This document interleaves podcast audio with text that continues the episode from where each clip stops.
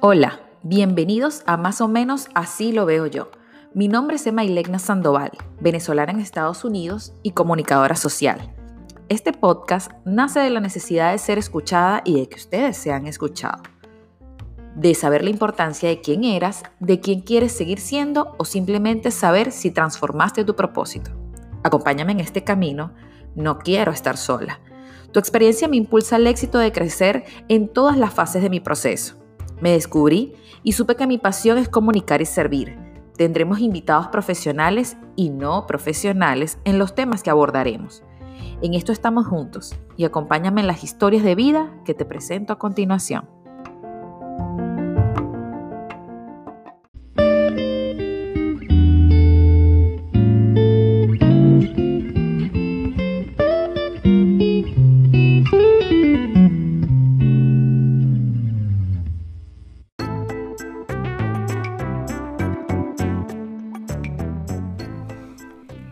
Hola, hola, hola, bienvenidos a más o menos así lo veo yo. Otro episodio, otro viernes. Y bueno, hoy estoy con mi amiga, porque es, es, muy de pinga cuando uno habla con una amiga porque uno se siente en confianza. Totalmente, es verdad. Estoy aquí nada más y nada menos con Gabriela Marcano. Es una venezolana nacida en Mérida, estado Mérida, en Venezuela. Y bueno, Gabriela duró toda su vida, 35 años más o menos en Venezuela, ¿verdad? Sí, 35 años. Bueno, y... Bueno, tuve oportunidades de vivir en, otro país un tiempo, pero no fue como ahora que ya estoy como establecida. Más establecida. Bueno, Gabriela... Nada. Faltó. Bravo, vale, excelente. Público. Gracias, público. Muy bien. Bueno, Gabriela, en, en, su adolescencia estudió comunicado, ella es comunicadora social, ella es periodista igual que yo se, graduó en la Universidad Santa María. Y bueno, luego Gabriela, nada, se lanzó al agua con, con, su profesión de cantante y luego como madre y todo eso. Y bueno, ella está aquí para ella desglosar y para que ustedes la conozcan y sepan quién es ella. Y bueno, nosotras nos, conocimos por casualidad allá en Venezuela. Bueno, por casualidad no, éramos vecinas, éramos parte de un grupo de madres y, bueno, luego coincidimos aquí en Raleigh, en esta hermosa ciudad, y bueno, estamos compartiendo día a día esta experiencia de inmigrantes. Y bueno, aquí, la, aquí, aquí, aquí se las traje. Este, coincidimos, no, yo, ella, o sea, ella hizo así como que ella lanzó como una cabulla y yo la agarré así. Sí, y yo le dije, ven a mí, vente para acá conmigo. Entonces, bueno, Gaby, cuéntanos más o menos cómo, tu experiencia, más o menos cómo, cómo fuiste en Venezuela, quién eras en Venezuela, cómo te conocen en Venezuela y luego cuando viniste para acá, porque, o sea, ella, ella, ella, una caraja famosa. Bueno, bueno, yo viví en Caracas, viví en Caracas desde los 16 años aproximadamente. Este, siempre estudié música porque me gustaba la música, me inspiraba, me movía. Este, y a la par, bueno, eh, estudiaba comunicación social. Eh, luego me fui a España a, vivir un tiempo, a cantar eh, con orquestas gallegas. Fue una experiencia fabulosa. Estuve aproximadamente dos o tres años. Y luego regresé a Venezuela, continué con mis estudios de canto. Este, bueno, estuve en un grupo que se llamaba Las Cherries, eh, con el que estuve eh, en producciones de discos, en conciertos, representamos a Venezuela en Viña del Mar en 2007 y bueno, vivimos experiencias hermosas. Eh, y nada, seguí, seguí estudiando música en, en la Escuela Contemporánea de la Voz, y siempre tuve como que esa pasión como de estudiar la pedagogía del canto. Me dedico a eso ahora, estoy estudiando y bueno, estoy aquí en Estados Unidos. Bueno, vale acotar. Después de dos años. Vale acotar que tu papá es farmacéutico y tu mamá es odontóloga, y, pero esa gente toda canta. Sí, mi, papá es farmacéutico y mi mamá eh, es odontóloga. Eh, Ellos son rumberísimos, son, bueno... Guapachosos este, totalmente. Les encanta la rumba y desde que tengo uso de razón... Conectes, a sus live todos los sábados en la noche, que el señor Gualberto canta en vivo, tú, le pides, tú le pides un tema, el, exacto, tú le pides un tema y él, te lo va a cantar, ah, por favor. Esa, esa locura empezó hace ya, ya tiene más de un mes. Mi papá le gusta cantar, es cantante aficionado. Sin embargo, bueno, em, cantó durante un tiempo también. Y, lo está haciendo, bueno, por también como para drenar, para reunirse con la familia online. Y bueno, yo lo empujé también para que lo hiciera, lo está haciendo todos los sábados a partir de las 10 de la noche.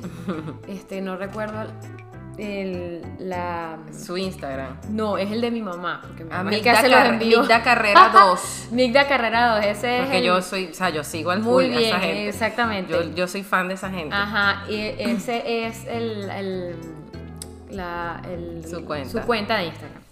Y bueno, este, él es guapachoso, como le dije, le gusta mucho la música y gracias a él es que yo eh, soy cantante y me dediqué a esto por, por muchos años.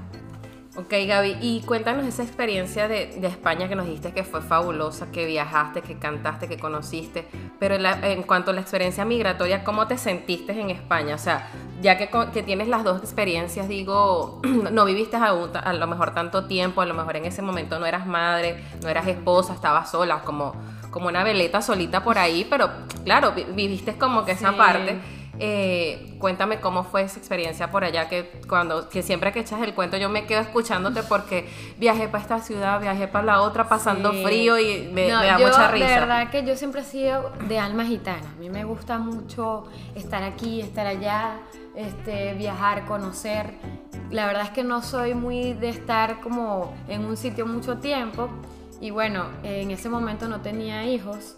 Eh, todo empezó porque yo estuve en un reality show eh, en Venezuela en el 2000 y a partir de ese reality show, que fue muy conocido en Venevisión. ¿Cómo se llamaba? Estrellas de la música. ah, no, por supuesto, claro. Este, y luego de ese show, bueno, llovieron muchas ofertas, eh, hubo muchos shows por toda Venezuela. De hecho, yo conocí gran parte de Venezuela con, con ese programa, con, con el reality show. Y luego de ese reality, pues este, que no gané. pero bueno, pero, pero participaste, Pero participé y hoy por hoy conservo amigos, mm, no solo cantantes, sino bueno, productores, panas, en fin. Este, y a partir de ese programa surgió, surgieron unos castings para, para, bueno, para viajar a España, para cantar en la movida gallega, que eso es muy, esa es muy, digamos, es algo muy conocido allá.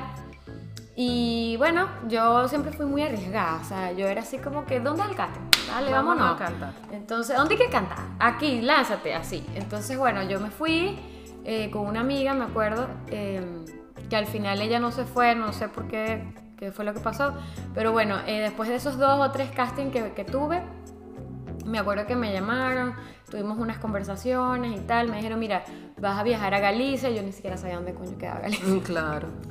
Y yo decía, ah, ok, ¿dónde queda esa broma? Bueno, eh, luego, mm, nada, le dije a mi mamá, llegó el día de decir, mira mamá. Pero, tú, fuiste, pero tú me contaste que fuiste dos veces, como sí, yo, yo el primer año regresé, pasé la Navidad, después, después volví y me quedé un poco más de tiempo. Em, la orquesta con la que yo trabajaba al principio era una orquesta de verano y los ensayos empezaban a partir de febrero y yo me fui más o menos en esa fecha. Este, pero como te contaba, yo llegué así, le dije a mi mamá un día, mami, me voy para España. Mi mamá así como que, ¿qué? ¿Qué te pasa? O sea, estás loca. O sea, viene saliendo un programa que estuviste mm, tres meses metida en esa, en esa cuestión te la pasas viajando todos los fines de semana, ahorita vas para España. Y la universidad me hace así como que... que ¿Cuándo vas a terminar? Entonces yo así como que, yo voy a terminar la universidad, te lo prometo. Y nada, me fui a cumplir mis sueños. Me fui, viajé, eh, estuve viviendo en Galicia como de, de manera interrumpida, como por tres años. Eh, viajé por muchas ciudades de España, conocí mucho la cultura de allá y para mí fue maravilloso, conocí músicos de todo el mundo, cantantes maravillosos, o sea, de verdad que Claro, es eh, una de mis mejores experiencias. Sí, exacto, y es que ibas como que en otro son, pues, o sea, no tanto de No vivir, tenía sino de, hijos, exacto, de no tenía trabajar, rara. de trabajar, exacto, de trabajar, de conocer, de, Tenía 21 años, o sea, o sea, por favor, No, o no, sea, no, por no, favor, no, era, era, era otra cosa Era y yo cosa. agradezco que mis papás siempre me hayan apoyado con, con la música, o sea, en todos los aspectos. O sea, ella, ella solo me dijo así como que, bueno, que Dios te bendiga, cuídate mucho y así. si es lo que quieres, Exactamente, Exacto. o sea, ella nunca, ellos nunca se interpusieron ni nada. Obviamente los nervios y los entiendo porque ahora soy madre. claro. Este, y, pero fue una de las mejores experiencias de verdad. Y luego regresas a Venezuela y entras a la Cherries. Bueno, luego, er- es como te dije, regresé, volví, estuve como, estuve como tentada a quedarme. De hecho, busqué eh, de terminar la, ca- la carrera ya, en una universidad allá en, en Salamanca, pero no sé, yo creo que el extrañar también mi casa, estaba muy joven, Claro. eh, empecé como a deprimir por la soledad, este, bueno, el frío, porque la verdad que uno Sí, nunca sí. está acostumbrado a eso, o sea, vivas el tiempo que vivas, bueno, tengo amigas allá en España y, cre- y- me dicen lo mismo, o sea, como que nunca se acostumbran a ese clima. Y, a- y aunque España me fascina, es uno de mis, de mis países favoritos, este, bueno, estaba muy joven y me regresé. pues, Me regresé, tenía que cumplir lo que había, lo que había prometido, que era la Claro. universidad. Y nada, llegué otra vez de cero a seguir. Y- pero como, no sé, yo creo que eh, la música me perseguía. O sea, no solamente yo la perseguía, sino que me perseguía. En lo que yo llegué, empecé a cantar de una vez. Yo cantaba de lunes a lunes.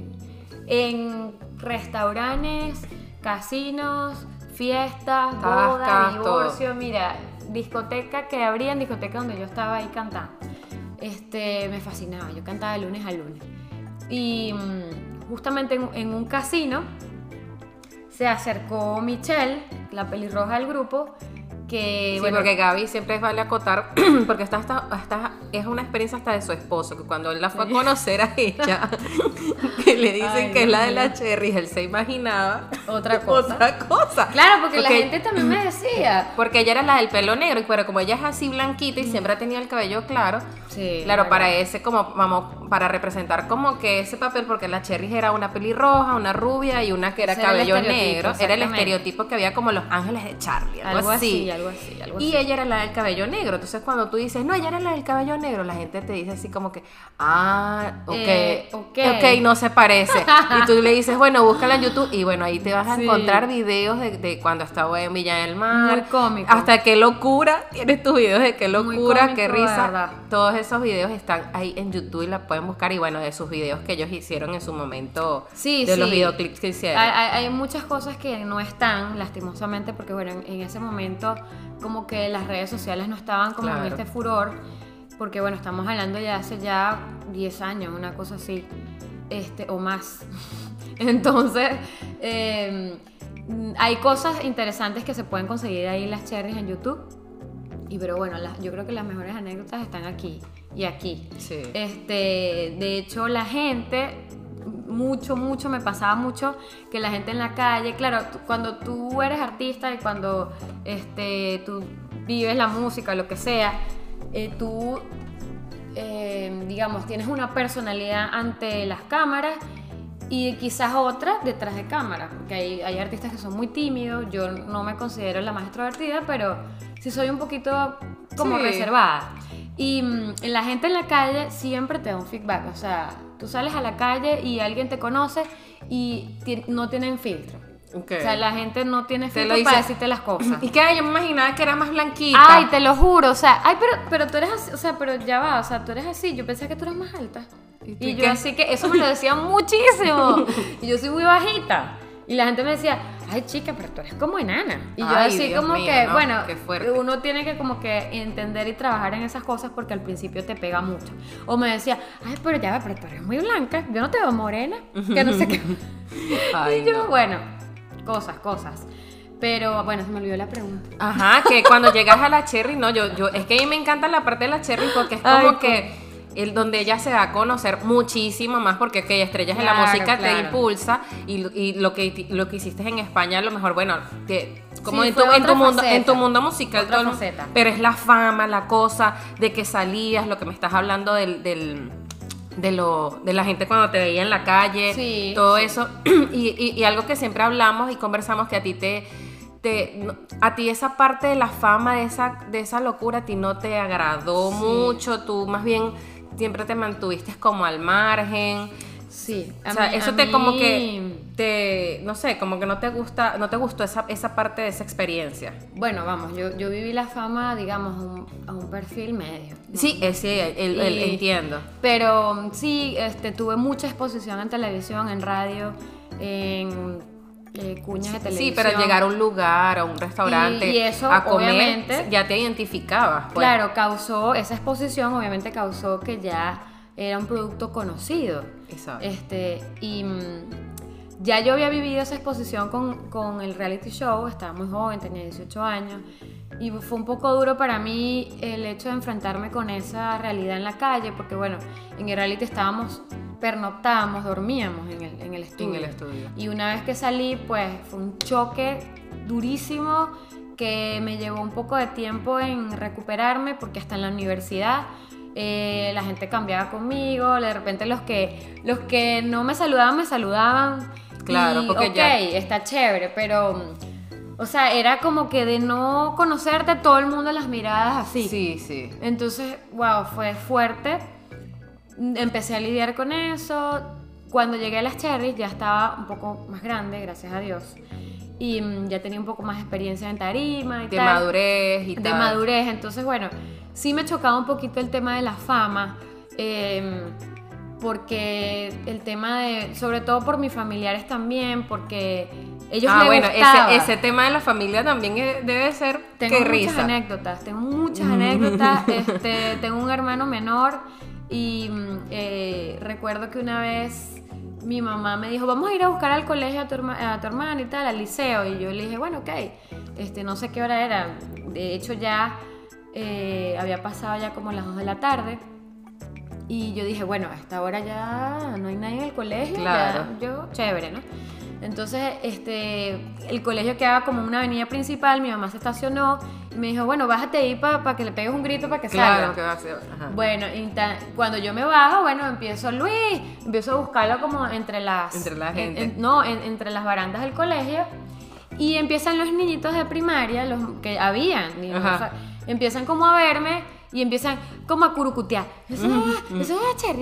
Entonces yo, claro, empecé como a ver la situación y como que me volteé, o sea, mi reacción fue voltearme así como que a esperarlo, pero no sé, cosas Sí. como para que no me vieran, no sé Claro. qué coño estaba haciendo eso. Pero la cosa es que cuando me volteé tenía a una masa de gente así, niños, "Ay, no sé qué, una foto, qué tal". Y entonces mi hermano no aparecía y yo, eso me alteraba un poco los nervios. Mi mamá intentó bajarse del carro, llegó un fiscal. Eso, mira, eso fue, Lena, una Sí, vaina loca Sí. que eh, yo, o sea, a mí me costaba mucho como Sí, que es un poquito como que en shock. controlar eso. Claro. Porque, o sea, fue como una euforia, se metió el, el- el vigilante del colegio, no sé qué. A mi hermano apareció como a la media hora por allá pegando gritos en una esquina que está, chamo, o sea, fue demasiado cómico.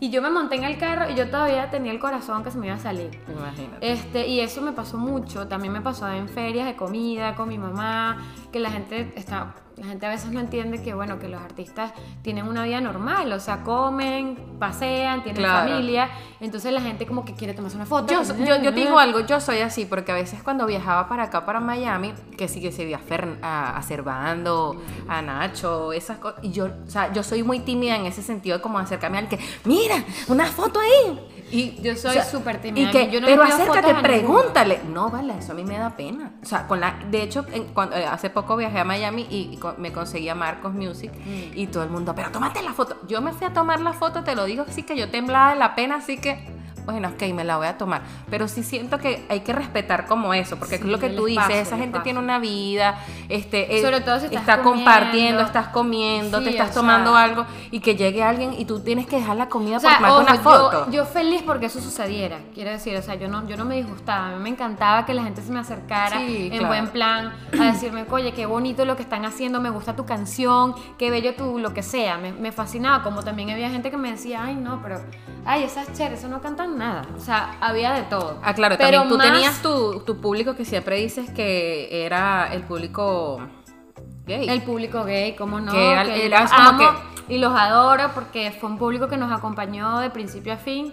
Fue nuestro público más fiel. Imagínate. Y, mm, y yo los adoraba. O sea, eh, para mí el público gay eh, era, o sea, era sagrado. Muy bien. Y, mm, y nada, o sea, eh, como te digo, me gustaba la interacción con la gente, pero no, no sabía controlar esos momentos como de locura de la gente, que la foto, que no sé qué, que escríbeme aquí, que tal. que- Entonces era como que me sentía, Avasallante, me, sí. me sentía como, como las personas, yo no soy claustrofóbica, pero me sentía como un claustrofóbico, porque cuando entras como en pánico. Y mm, me pasó, yo, mi familia es de Oriente, este, de Cumaná y de Maturín, Sí. Y cuando viajaba a Oriente a visitar a mis Ah, primas, bueno, mi amor. la gente me esperaba en, en la, en la puerta de casa de mi abuela, así se agolpaba que si la vaina, que si esto, y yo le decía a mi papá, papá, yo no quiero bajarme, o sea, Sí, no imagínate. quiero, no me quiero bajar, ya va, espérate, dile que esa gente que se vaya, dile que yo, no sé, que yo más tarde, o sea, era, yo sentía que era como un ataque de pánico que me daba. Claro, Y porque después eh, lo supe sí. gracias a una conversa que tuve con un psicólogo que me orientó en, en ese aspecto. Sí, porque a lo mejor era, era, era un sentimiento nuevo que no sabías de cómo, Sí. de dónde venía y lo descubriste, le diste, le diste nombre en algún, en ese momento le buscaste el nombre porque tenía que tener algún nombre. Y bueno, Gaby, nada, después de ahí, Gaby, al tiempo que ya está en su auge su cherry, viajó para Panamá, viajó para Chile, viajaste para varios lugares Sí, representando con la viajé- cherry. Viajé para muchos sitios. este, Bueno, Gaby conoce a su maravilla. amor, ¿vale? Conoce a su gran amor Sí. y se lanza como madre. Sí, Pero no fue. solo de una, sino de dos. Tiene Yo, dos mira, yo te niñas. digo, yo a mi esposo le agradezco primero el haberme dejado ser, o sea, porque una cosa que yo siempre dije, eh, yo le tenía un poquito de miedo al tema de, bueno, del matrimonio porque yo siempre quise cantar, o sea, Lo que hablabas al principio, que alma libre, o todas sea, yo fui, cosas. era muy gitana, o sea, a mí me gustaba aquí, allá, por allá. Yo, yo la verdad es que yo no tenía como, como un sitio fijo, pues. Ok. Entonces, eh, Y él comprendió eso. él comprendió O eso, sea, le costó, pues, le le costó, al costó. principio porque bueno, este, él, él entró en mi vida cuando ya yo estaba como de salida de las cherry, Ok, entonces no vivió como ese furor, ok. quizás no lo hubiese aguantado porque Claro. no era fácil todos los fines de semana viajando, sin embargo estuvo un tiempo que le costaba, o sea, le costaba porque bueno, él tenía una vida normal, Él Claro. trabajaba este, de lunes a viernes y para mí el trabajo empezaba en los viernes. Claro, los Entonces, fines de semana. Los fines de semana. Entonces era un poco difícil vernos. Él me iba a buscar siempre todos los domingos al, aeropuerto y bueno, era así como que, qué chévere, pero al mismo tiempo así como que qué fastidio que ya es mañana es lunes. Claro, claro. Pero qué bueno que lo entendió y yo también lo entendí. O sea, yo como que quise como que bajar la revolución y bueno, después fui madre y ya me cambió. la Pero vida, no, pues. ella fue madre y entonces como yo era su vecina, yo, yo me iba de, de- a su casa a, a, a echarme palos, Ah, para, allá- bueno, para los viernes, los sábados. no, dale. Vámonos para casa de Gaby. y cuando, entonces en lo cómico era que tú llegabas y tú sabías que Gaby no iba a estar. O sea, Sí. porque ella estaba cantando, no sé qué. y entonces tú la esperabas ya a las 3, 3 de la mañana, 2, ella llegaba y su esposo, no, ella la esperaba. Llegó, llegó la mujer, vale. Ya, ya llegó ella y, y él se adaptó a eso. Pues, o sea que incluso siendo madre, él cuidaba a las niñas, él- ella, ella hacía, eh, hacía lo que le gustaba. En la semana estaba con sus clases de canto. Sí. Eh, toda la semana escuela de ella viajaba, tiene eh, clases de inglés, clases de canto. Me acuerdo cuando estábamos Sí, en Venezuela sí. que ella hacía, no, voy al curso de inglés, voy a mis clases de canto, no sé qué. Siempre se mantuvo con, en eso. y luego, bueno, luego como, cual, como muchos venezolanos toman la decisión de venirse aquí a Estados Unidos, llega por un familiar, llega a, las- a- a una isla que se llama Hilton Head, que queda en Carolina, Head. Hil- Hilton Head. Ajá, en en Carolina del Sur. Carolina del Sur, exactamente. Y bueno, ahí empieza como que la, la tortilla se voltea un poco porque ya no es Gaby la que canta, sino Gaby como que, bueno, vamos a, a, a, guerrear para ver cómo vamos a, Sí. re- a remar esto. Vamos a ver cómo remamos esto. Y bueno, la experiencia de lo que, lo que estamos diciendo, de que a veces muchos en Venezuela tenemos muchas cosas que si bien es cierto cuando te vienes para acá te dicen sí, pero ya aquí tú te tienes que pasar el switch y empiezas de cero, pero cuesta. O sea, cuesta decir, ay Dios mío, ahora yo, dígame ella que, que le gusta cantar, o sea, Sí. que, que eso es su pasión, que por ahí drena muchas cosas, que te digan, no, no es que te digan, no es que no tenías tiempo. Sí. Sí, el cansancio y muchas cosas Yo se juntaron. tuve la oportunidad de venirme a Miami a, a cantar en otras ocasiones, pero bueno, e- era ida y vuelta. Y di vuelta, claro. Eh, esta vez decidimos un sitio neutral. eh, por, bueno, por la misma vida que, que uno lleva en Miami, que es mucho más movida. Bueno, mis hijas estaban muy pequeñas. sí. Y nosotros desafortunadamente no, no teníamos mucha familia aquí en este país. Entonces yo tuve que mm, eh, como que trancar un poco esa Santa María en cuanto a la música mientras yo me establecía aquí en, en Estados Unidos. Lo que no sabía que era tan difícil. Claro. Yo pensaba que era más, y todavía, todavía estamos en, en ese proceso. Y mm, nada, me, me fui a Hilton Head, eh, que es una isla muy linda, muy bonita, es como una perla, digo yo, de Estados Unidos, porque, eh, bueno, las playas, la gente, los Yo tuve la oportunidad de visitarla cuando ella vivió allá. Sí, es una ciudad pequeña. Ella dice que de- se recorre 20 20 minutos, minutos, o sea, que es muy pequeña. Es muy tranquila, la, la gente... Es como un sitio de retiro más que Sí, todo para la gente mayor de aquí que se va y se retira a, a esa ciudad, pues. buenos restaurantes, excelentes hoteles. Y bueno, eh, yo llegué eh, buscando un trabajo, porque bueno, mi esposo y yo no queríamos gastar los ahorros, queríamos como, Sí, como todo crear algo que se, digamos, que nos mantuviera en este país sin tanto esfuerzo, pero bueno, no es fácil. No es no fácil. es fácil.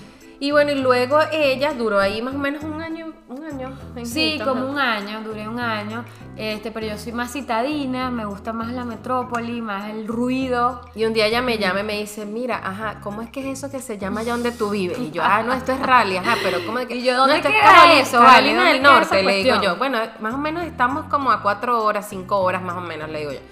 Aquí todo es lejos. ¿será que yo me puedo ir para allá y yo veo allá? Si yo puedo vivir allá, chama, yo estoy la ella vivir Sí, aquí, sí, yo aquí no conozco a no. nadie, no cantado, estoy así como que, conchale, no, no, o sea, lo que ella dice, los citadinos a lo mejor de cantar y eso, y, y me dijo, ¿será que yo me voy para allá? Bueno, ella agarró un autobús que lo perdió, ella compró un pasaje de autobús, perdió el pasaje, y bueno, después se tuvo que venir manejando, y bueno, se vino para acá, y yo le dije, bueno, vamos a conocer, donde, bueno, en el edificio que yo, vi- que, que yo vivo, le dije, bueno, más o menos la cosa aquí es así y tal, y el esposo así como que, estas se volvieron, fue loca, y ellas se juntaron, y bueno, esa gente se volvió loca. Sí, bueno, me, acuerdo que compré el boleto de autobús porque a mí me relaja, aunque no lo creas, como que el tema de la carretera, a mí eso me, me relaja. Y como iba a viajar sola, Sí, yo dije, ay, esto me como que me, me aplaca un poco porque yo soy muy hiperactiva, ¿no? Y bueno, el autobús me dejó. Pero yo fui más fuerte que el odio. Sí, ella no, ella agarró su carro y Yo dijo, bebé, voy. Bueno, en ese momento me acuerdo que tu mamá estaba aquí y te ayudó con las niñas, se quedó con las Sí, niñas. sí, vale, y cómo la extraño.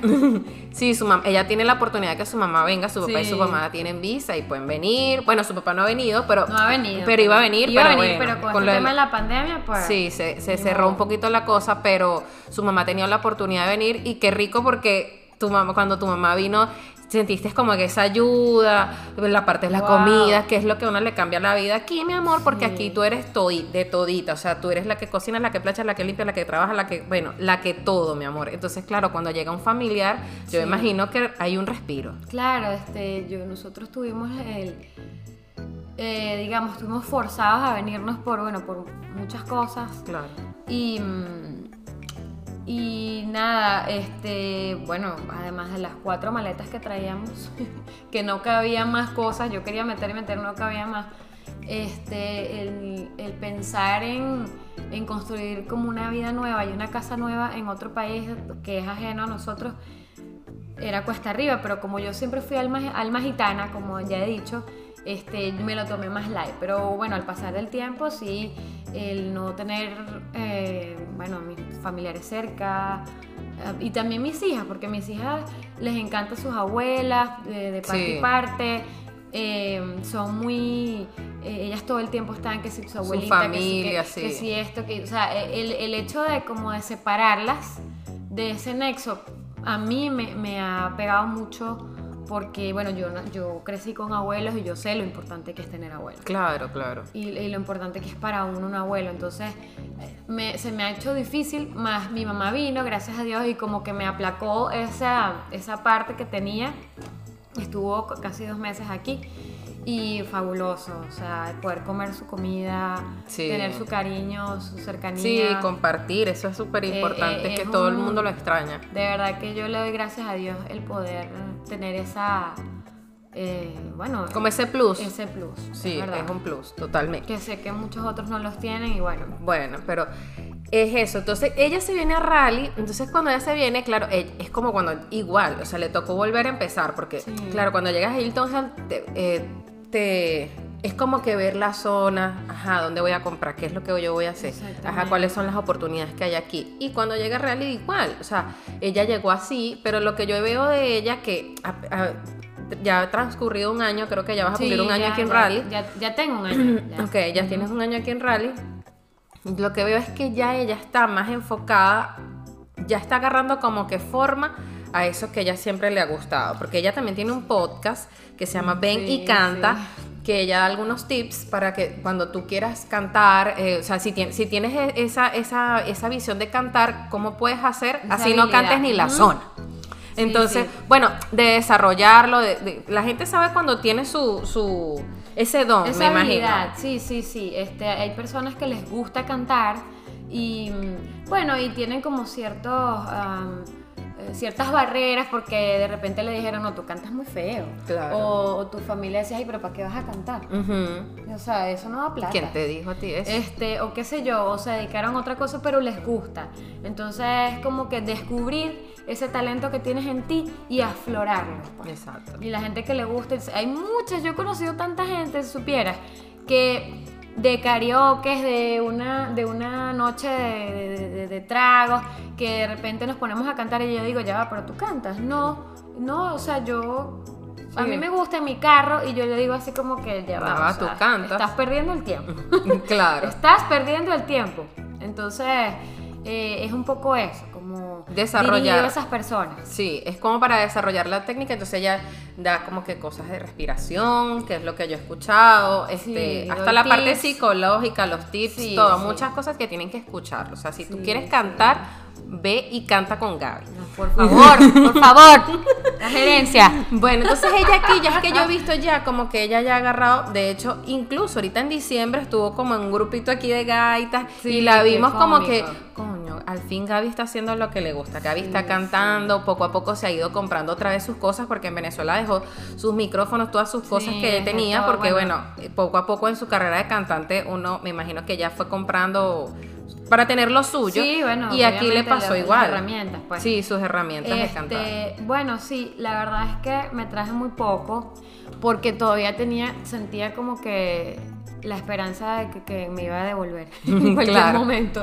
Este, pero bueno, ya con el tiempo eh, me he ido como adaptando. Es un proceso de duelo, como Sí, yo sí. siempre lo he dicho y lo he entendido así. Es un proceso de duelo. Este, Venezuela es tu mamá, es tu patria, es tu es tu raíz. Sí. Y tú despegarte de esa raíz es como arrancar una mata de, de- de- la tierra. O sea, la estás, la estás arrancando. Y así siento yo que muchas personas nos pasó, nos arrancaron. Y, y es volver como a sembrar, a, a- a ir abonando el camino para tú ir creciendo. Sí, me imagino que en el mundo que, que te, que te gusta, tú irás, eh, claro, esto también de la pandemia ha frenado muchas cosas eh, y más, ese- más ese, me imagino ese ámbito de la música, porque ahorita las aglomeraciones de personas no, no se puede, como que ir a un restaurante y que te escuchen cantar, como que un concierto, como que esas cosas ahorita están limitadas. Pero estando aquí en Raleigh a lo mejor digo yo, o sea, yo lo veo así que se te va a abrir como un poquito más ese espectro y, y ya la gente, estamos. porque aquí eso es como una comunidad, o sea, como que ah, como así como venezolanos en Barcelona, España, venezolanos en no sé, Sí, sí. o sea, a- aquí también hay su comunidad y entonces ya la gente dice, bueno, Gaby, ah, Gaby es la cantante, Gaby es la que canta. De hecho, cuando yo la pongo en las historias y eso, ay, tu amiga la cantante, ya la gente ya sabe que ella canta, que, que, que tiene ese don y que, bueno, de alguna manera, este, aquí tiene que, como esto es una nueva vida, ya tiene que buscar, ajá, ¿cómo es la cosa aquí? ¿A qué público puedo llegar? Sea, e- ella, bueno, ella no, no habla inglés, pero sí, yo le digo a ella, tú hablas muy bien inglés, o sea, tú te defiendes mucho. Sí, me- me Ese curso de inglés te sirvió Me mucho, le digo y yo. Estoy intentando aprender poco a poco. Poco a poco. La verdad es que soy un poco floja para. Pero para te hablo, pero- te hablo, te, te- yo, yo te veo que tienes como que La no, tú- que tienes la habilidad y que no solamente quieres quedarte con el público latino, sino como no, que no. si hay Sí, que la- La cantar. idea es abarcar, Es abarcar. todo tipo de público. Este, yo he tenido la experiencia de cantar para otro tipo de culturas, entonces eso me ha, me ha abierto un poco más el espectro y mm, me enseña también como a cómo dirigirme a cierto público, también dependiendo de los géneros de música. Ah, Yo me considero que yo soy así también una gitana en, la- en el, en el- en el canto, en la música, porque a mí me gusta probar cantar de todo. O sea, yo recuerdo que a los 15 años yo decía, yo no voy a, en mi vida yo voy a cantar un merengue, o sea, por favor, porque yo era súper rockera. Ah, bueno, sí, ella era un poco rockera. Entonces, yo me gustaba que sea Alanis Morissette, este, todas estas bandas de los 90 y mm, eh, bueno, Shakira me gustaba mucho. Sí, a él le encanta Shakira. Y, mm, pero claro, ya después con el tiempo y ir estudiando y ir evo- evolucionando, uno tiene que aprender, o sea, el cantante tiene que saber cantar de todo.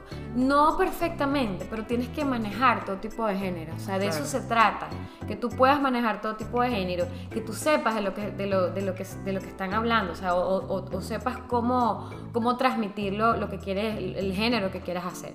Entonces, yo, o sea, feliz, este, el género mexicano, la bachata, o sea, cualquier cosa que yo me pueda proponer ir poco a poco. De hecho, ahorita eh, quiero aprender sobre la música, el folk de aquí de Estados Unidos, que me llama mucho la atención, no tengo mucho background de eso, sin embargo a mi esposo le gusta mucho escuchar ese tipo de música y poco a poco he estado como que escuchando, Sí. o sea, adaptando el oído un poco a las voces femeninas.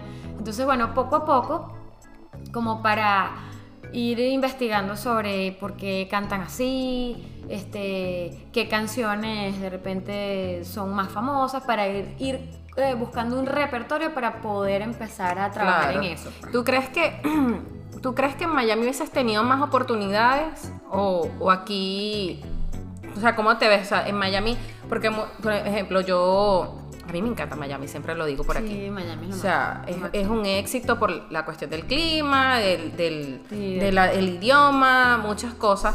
Pero que se lo que se vio, el- sí, el latineo, te sientes como más, más, más en Venezuela, mucha gente venezolana.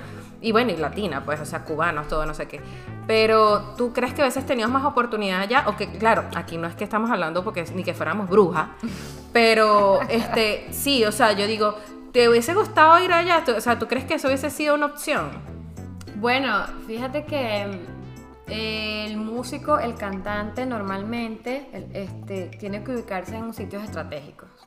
Este, Miami es un sitio, es un puerto del musical. O sea, ahí Claro. están productores, cantantes, eh, DJs, hay eh, casas disqueras. Sí. Entonces, bueno, para mí sería un gusto. De hecho, ahí están los contactos, están mucha gente influyente en la música, se realizan muchos eh, premios, Sí. en fin, o sea, la- es una vida muy musical y bueno, yo encantada de vivir más adelante. No, Sí. no digo que no, allá.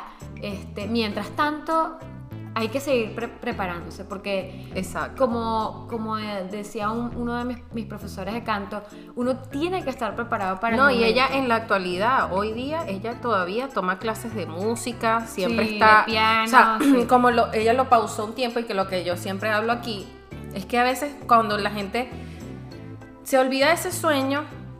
Ella, ella tiene esa habilidad y yo le digo, tienes que explotarlo, tienes que ponte con esto, no sé qué. Ella con su piano se pone. A veces también el trabajo, los hijos, uno llega cansado. Sí, no, o sea, eso, eso- eso, eso no hay que, eso no hay que mentir. De verdad que sí, llegas así como un día que, ay, que, Sí. que canta nada. Yo estoy cansada y quiero dormir. Bueno, hay días de días. Hay días de días. a- Los cantantes, como cualquier otra Ah, bueno, profesión, también. hay días que no queremos cantar. O sea, de verdad, yo hay días que no quiero cantar, no me provoca, me provoca es escuchar. Entonces, También. bueno, este, escucho, en fin.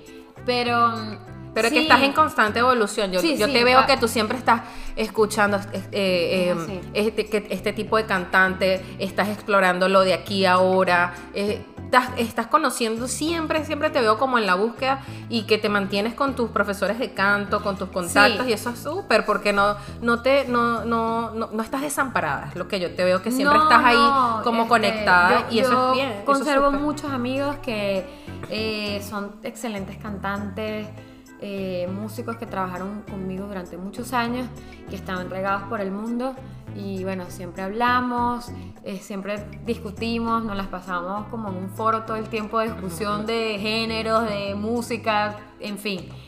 Este, pero como te decía anteriormente, eh, yo tenía un profesor de canto que me decía unas palabras que, que me quedaron grabadas, que uno tiene que estar preparado para las cosas cuando lleguen.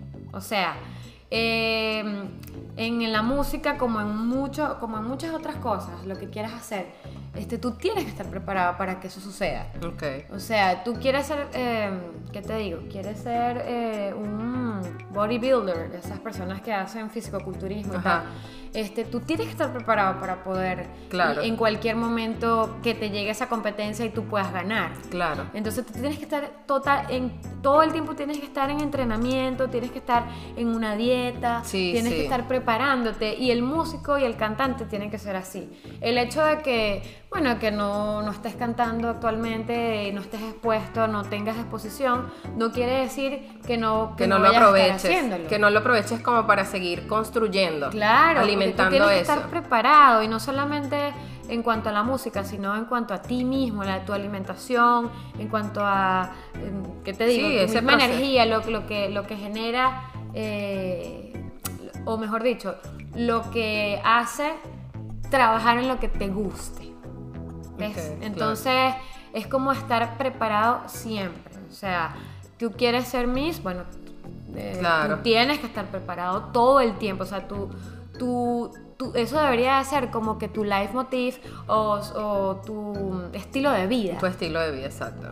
Así. No, deja- no, no, no olvidarte de eso, porque No. entonces si te olvidas quedas, quedas en el ayer. Porque cuando, bueno, hay gente que dice que el tren no pasa una vez, la verdad no lo sé, porque eh, en mi caso pues ha pasado muchas veces, solo que yo no he querido montar.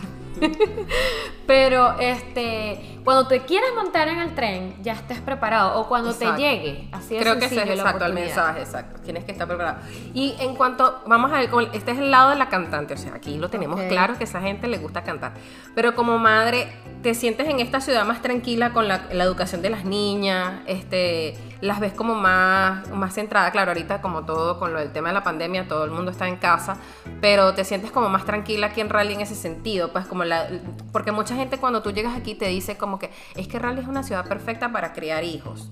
Y bueno, todavía no, no es que digo que esté mal, pero sí, lo veo chévere, me gusta la gente cómo los trata. eh, claro, la niña, tu niña pequeña no has tenido la oportunidad de ir a la escuela porque todavía no, bueno, tiene la edad. En esta ciudad no. En esta ciudad no, en la Sí. otra sí, Sí sí, fue, pudo ir a la escuela. fue. Porque aquí tienes que tener cuatro años cumplidos como para entrar al pre-K. No, allá también, solo que em, ella estuvo en un daycare Ah, ok. y bueno, este, ella um, allí aprendió el inglés súper rápido. no, súper rápido. y, mm, y bueno, más o menos es la misma metodología que, que Que un aquí. pre-K. Ok. Es, es igual. Estuvo igual, la- Sí, se adaptaron chévere, ¿no? Yo las veo a ellas que se adaptaron súper con el idioma. Sí, súper rápido. Sí, aparte que aquí, no sé, yo, la, yo veo a Abril que está... Bueno, ella, ella está, em, digamos, porque si tú, lo, lo veo yo así, si los papás están bien, ellas están bien. Exacto. Y este, allá en la isla teníamos una vida muy agitada. Este, ellas no tenían muchos amiguitos de su edad. Eh, entonces se sentían un poco más solas, un poco más abandonadas. Entonces, bueno, aquí, bueno, te tengo a ti, tenemos otras amigas que también tienen niños, entonces ellos, nosotros estamos tranquilos, ellos están tranquilos. Exactamente. Y, y es lo importante. Entonces, aquí, mm, bueno, a pesar de que hay que trabajar muchísimo como en, o sea, como en cualquier ciudad de Estados Unidos, Sí. para, bueno, para poder mantenerse, para poder eh, lograr las cosas que quieras, em, ellos han estado, ellas han, han estado como más, eh, más a gusto, tienen, tienen niños de su edad cerca. Sí, yo creo que eso es importante para ellos Sí. porque mis hijos están igual, pues, o sea, cuando ellos ven a las niñas, aparte que tienen edades, las mismas edades, Sí. este, los- las- ya las ven como una familia, porque Totalmente. están siempre juntos, como unos primos, como que, bueno, ya, yo creo que eso también, también, claro, ellos se conocen ya desde Venezuela, que ya también es un plus. Es, una, es la familia que tú Sí. O sea, Entonces, ellos se sienten como bien a gusto, están ya, como dices tú, ya están. Uno ya está como que yo creo que después de un año ya uno está como más. Como Sí. más en reposo aquí, como que, ok, esto es así, ya sé cómo se hace. Sí. Bueno, voy a ir, a, estoy aprendiendo ahora a ver qué, cómo hago otras cosas. Pero ya, ya, ya después de un año es que uno se siente como más. El primer año es como muy duro. es horrible. Es horrible. No hay otra palabra No hay otra para palabra. Es horrible porque, como te dije, o sea, es un proceso de duelo que se tiene que vivir responsablemente, o sea, Exacto. sin saltarse los pasos. Sí. El primero, bueno, obviamente el hecho de entender que ya no estás en el sitio, ya no estás en tu sitio, ya no estás haciendo lo que, lo que originalmente estabas haciendo, bueno, en el caso de nosotros, Claro, porque hay otras personas que son bendecidas, que vienen a hacer lo mismo que venían haciendo en Venezuela. Este, pero una vez que tú entiendas eso, qué bonito cuando tú te conectas y dices, mira, cada logro que tú haces aquí lo disfrutas más, Sí. porque sabes lo que te costó llegar a eso. Totalmente. Entonces, como que disfrutas más el camino cuando ya entiendes que, bueno, está, te tocó estar aquí, Exacto. porque Dios quiso, porque tú lo quisiste. em, Sí, es una decisión tomada, pero ya, ya uno tiene que decir aquí estoy, Sí. vamos para adelante y, y trabajar en eso, trabajar en, en cómo te ves, siempre metas a corto plazo, no, no, No, a largo nunca, plazo. Nunca me pongo una meta de que, bueno, en 10 años voy a ser millonaria. Exacto. No, la verdad es que no lo sé, me gustaría, pero bueno, yo, yo soy así como más, em, ¿cómo te digo? Eh, más filosófica, sí, yo le dejo esa, esa- relax. yo le dejo esa cuestión a mi esposo, que es el, como que el que más le gustan los números. Yo soy un desastre con los números, pero bueno, este, eso. Cre- em, no saltarte ninguna etapa de- del proceso de ese proceso. de duelo de, de la migración. Sí. Y, y, bueno, es lo que te digo, cada cosa que vas logrando lo aprecias más, lo valoras. Y otra cosa que es muy importante, que a- eh, aprecias y llegas a querer mucho más tu país que antes. Uf, totalmente, sí. Eso sí es verdad. yo, yo- Eh, totalmente, y, es, y es algo que a todos, creo que al A todos nos común pasa. nos sucede, o sea, eh, llegar a valorar y a ver las bellezas de verdad de Venezuela. Sí, sí, totalmente. Uno, uno extraña todo. Y tú vas a estar. Bueno, a mí un día me dio hasta como una cosa que quiero tomar jugo de parchita. Y Osvaldo, ¿y qué? O sea, es en serio, Legna. Y que mira, aquí vende maracuyá, Sí, aquí que vende sepa. maracu- maracuyá. Y yo dije, ah, ok, sí, pero es eso. Pues Pero yo que- quiero es la el de allá. Sí, o sea, yo quiero la de el allá. que tumba en la mata. Bueno, creo que es la mata que se enreda, ¿no? Sí, sí, Esa es la que maracuyá, sí. bueno. No sé, No pero sé, este, ella quería como que arrancar la, la, la, Sí. la mata de la cuestión. Pero bueno, en, en conclusión, que lo que yo les, les puedo decir es que, bueno, esta es mi amiga, mi compañera de este proceso. Compañera. Compañera También, de este ¿no? proceso también, porque bueno, eso es algo que también nos atrae un poco. Este, Sí, y que bueno, sí. que estamos compartiendo Queremos esto. crear un grupo de concañerí, de concañerismo. Sí, por favor, por favor. un- Social, un, grupo social. Claro, tampoco nada. Ok, grupo social de fin de semana. Así que las que personas que se quieran unir, Es- aquí invitadas. estamos, y que rally, aquí estamos. Aquí estamos.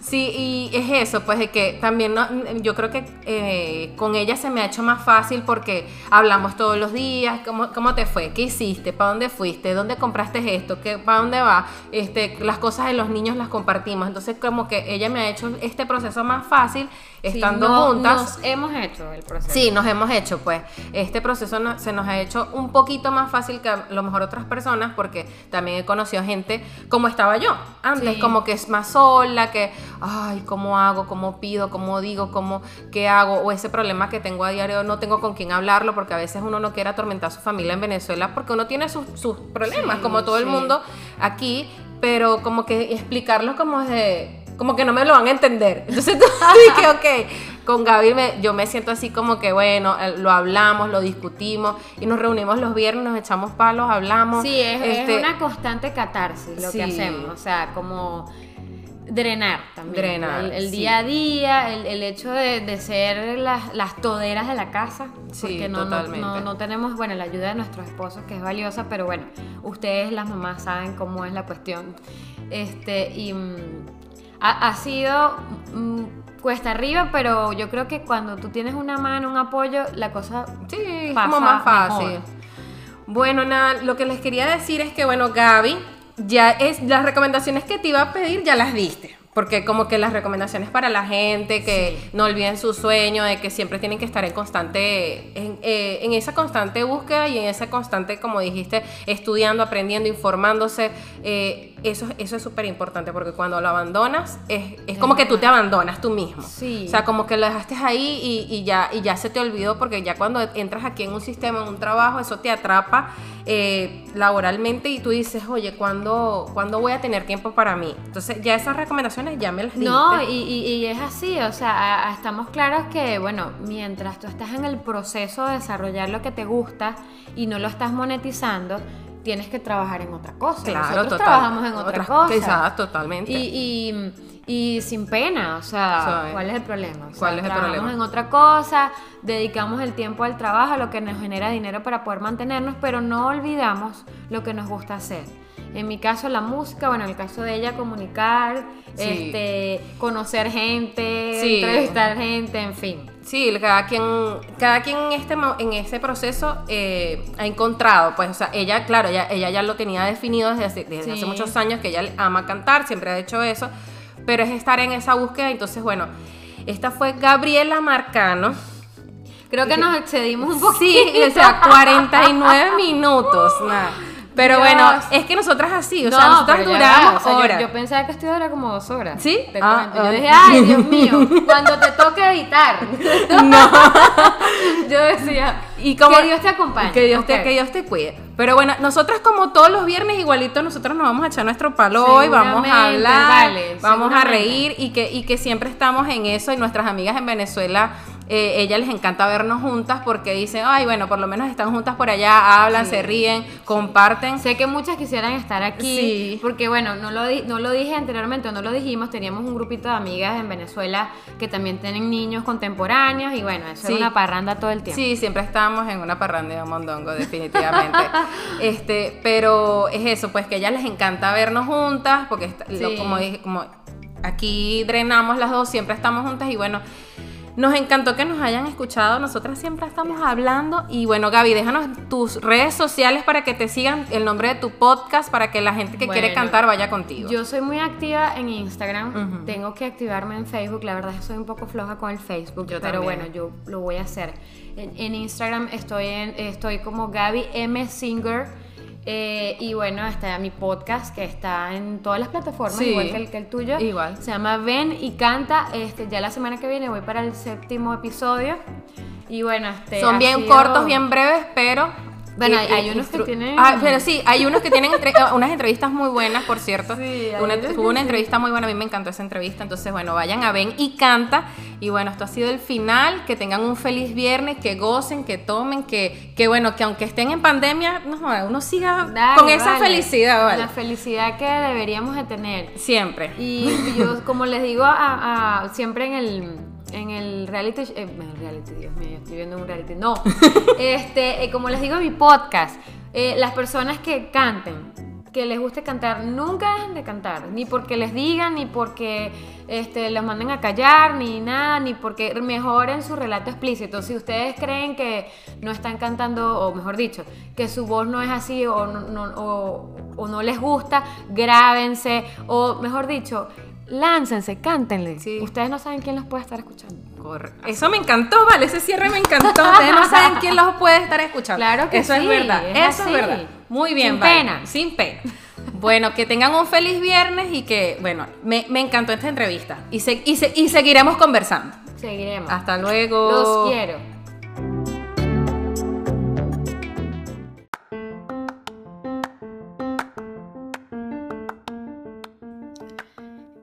Y esto fue más o menos así lo veo yo. Gracias por escucharme y acompañarme en este camino. Tu historia es importante para mí porque aunque no seas famoso, algo grande viniste a aportar al mundo. Algo me enseñarás. Me volverás a escuchar el próximo viernes para celebrar el fin de la jornada laboral. Suscríbete a mi podcast y recomiéndalo a tus amigos, sea cual sea su situación actual, pero quieren transformarla. En Instagram me encontrarás como tipo Legna y estaremos en contacto directo. Se les quiere.